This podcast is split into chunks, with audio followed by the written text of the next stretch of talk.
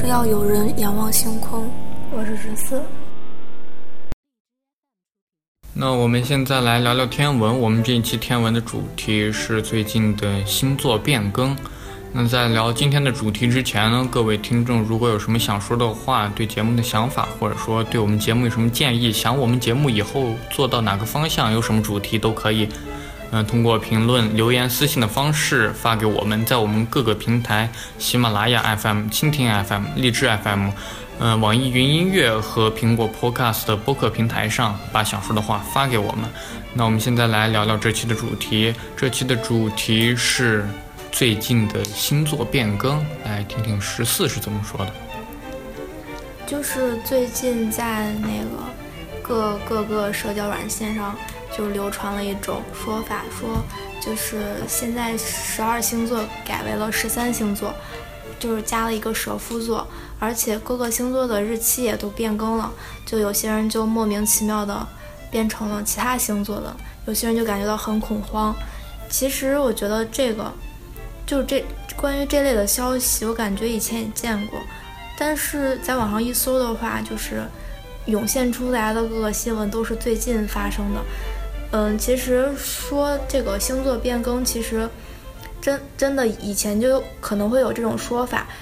因为因为那个文章中也说过了，就是这个星座的变更，就是因为，呃，这个星座十二星座是两千多年前吧，大概就古古巴比伦人发明出来的这个这种东西，然后因为已经过去了这么多年了，然后随着时间的变化，然后地地球的自转轴在就是有细微的变化。然后，所以它的黄道面会发生变化。黄道面就是那个地球绕着太阳转的那那个水平面。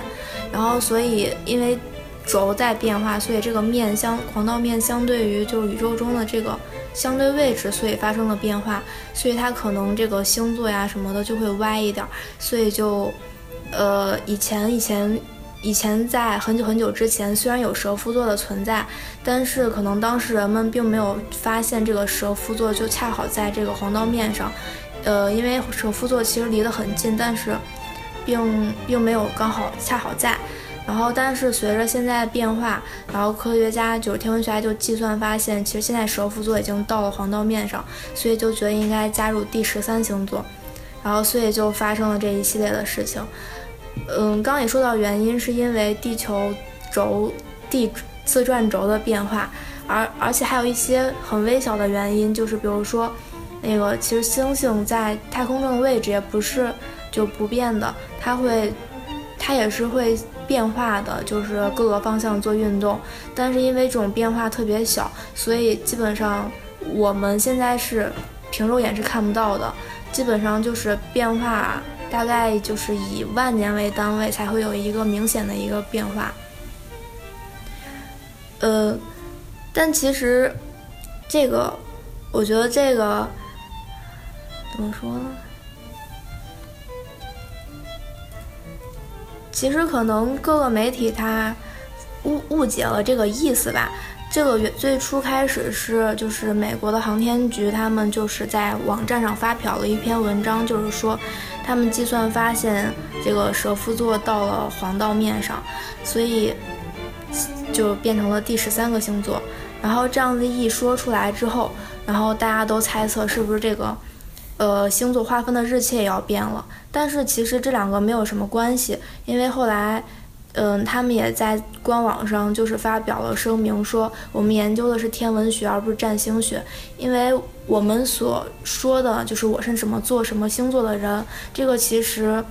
跟天文学并没有太大关系。这其实是占占星学、占星术这一方面的，它只不过是就是借用了就是天文学这个星座的一个名字而已。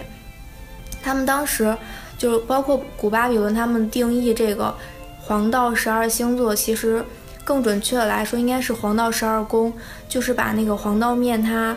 按照就是从春分这个点开始划分，平均的分成了十二个部分，就叫做十二宫。然后，并且当时因为当时就是恰好现在咱们所说这个十二个星座会经会经，就是地球在运动的时候，然后刚好这十二个星座会就是经过这个黄道面，所以就干脆把这个十二个星座的名字，然后命名为这十二个宫的名字。其实就相当于，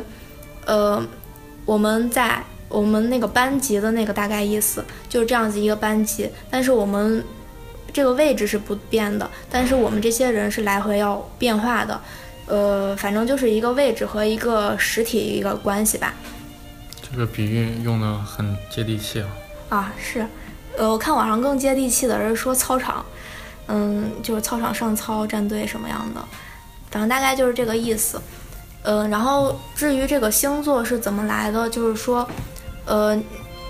你出生的那个日期嘛，它不是星座是有对应的日期，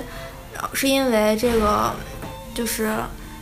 就某到了某一个宫的时候，然后。到了某一个日期的时候，然后看现在太阳位于哪一个宫，然后所以就把这一段时间定为某一个星星座的日期，其实也就是某一个宫的日期。因为当时当时不是只发现了十二十二个星座，而且恰好就是太阳到这一个宫的时候，这个时间恰好也就差不多在那个跟这个星座到了这个宫的时间重合，所以就。这么完美的就结合在了一起，但因为现在已经发生了变化，就是从天文学的意义上来说，已经从十二个星座变成了十三个星座，但是，嗯，并不就是决定着那个，呃，在占占星学上这个决定什么，把再把这个黄道从十二个密十二个地就是十二个等分化成十三个等分，但是在网上还看到过就是。呃，现在占星学不是普遍都有那个某一个星座对于对应着一种什么样的性格，然后当这第十三个蛇夫座出来的时候，然后立马有星座专家说这蛇夫座是什怎么怎么样一种性格，然后就 有些人说他不是现在这个蛇夫座是夹在了射手座和摩羯座中间嘛，所以这应该怎么定义呢？就说，呃，射摩。蛇夫座的他性格就是介于摩羯座和射手座之间的一种性格，或者说是两种相互重叠的一部分，反正就是很牵强，大家随便信一信这种东西。但是你还说蛇夫座的性格，那其实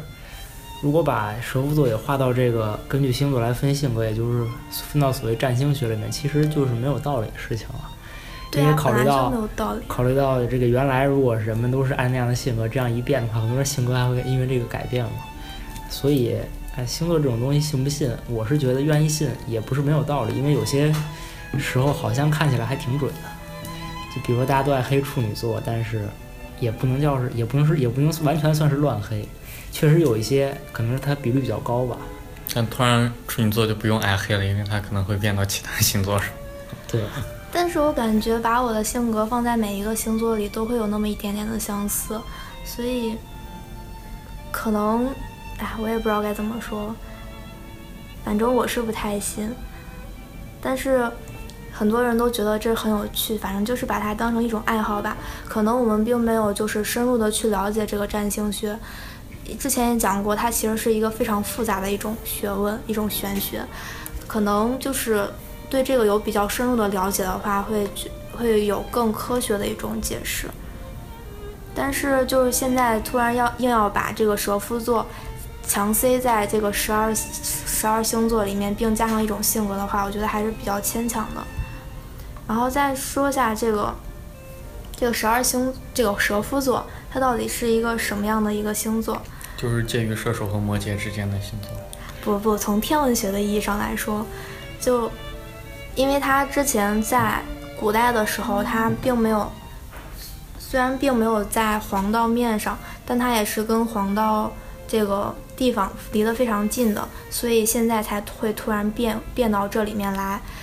嗯，他在地球上，从地球上来看，他在五仙座以南，在天蝎座和人马座以北，而且它是一个比较特殊的星座，它是星座中唯一一个和另一个星座连接在一起的。然后另一个星座就是巨蛇座，所以你看这个这两个样子也是连接在一起，也是挺有道理的。我看名字一个是蛇，一个是蛇夫，所以我觉得，所以应该会连在一起。然后这个蛇夫座它也是有一个神话故事的，就是说有一个人，他是某个神和另一个，那那那个另一个不知道是神还是人的一个孩子，然后这个这个这个蛇夫座这个原型，他原本是在人做人的时候，他是一个医学特别厉害的人，然后后来因为后来因为各种原因给死了，但是。宙斯因为觉得他比较厉害，因为毕竟他做人的时候是一个医术很高明的一个人，所以就把他挂在天上，就当成了一个星座。然后据说他死后还是，嗯，受到很多人的尊敬，就盖庙呀，去祭拜他呀，就希望自己的病能够好起来。然后就是这个之类的意思。呃，为什么说因为他是蛇夫座呢？就是据说他生前经常用蛇的毒来当药，所以就把它当做蛇夫座。